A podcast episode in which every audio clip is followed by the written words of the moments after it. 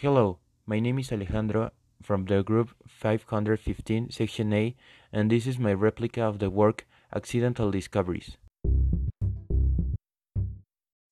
I'm going to start with the work of the discovery of the penicillin by my partner Getsemani. First, I have to recognize that the design of the slide is so beautiful. The information is relevant and concise. It highlights all the important events that preceded and those that came after thanks to the discovery. Something that I would change would be the format of creating the timeline, but in general I see it's a very good work. Also, I found interesting the format of the images she used in the work.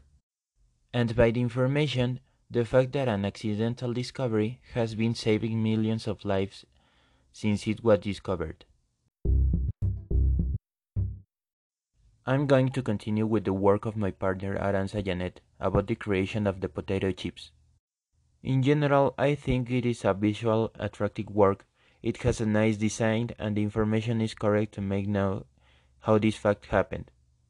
I think that as in the previous work that I mentioned, I will change or add the format to the timeline. But it is a very well done project that deserves to be recognized, at least by me, the person who is doing this replica.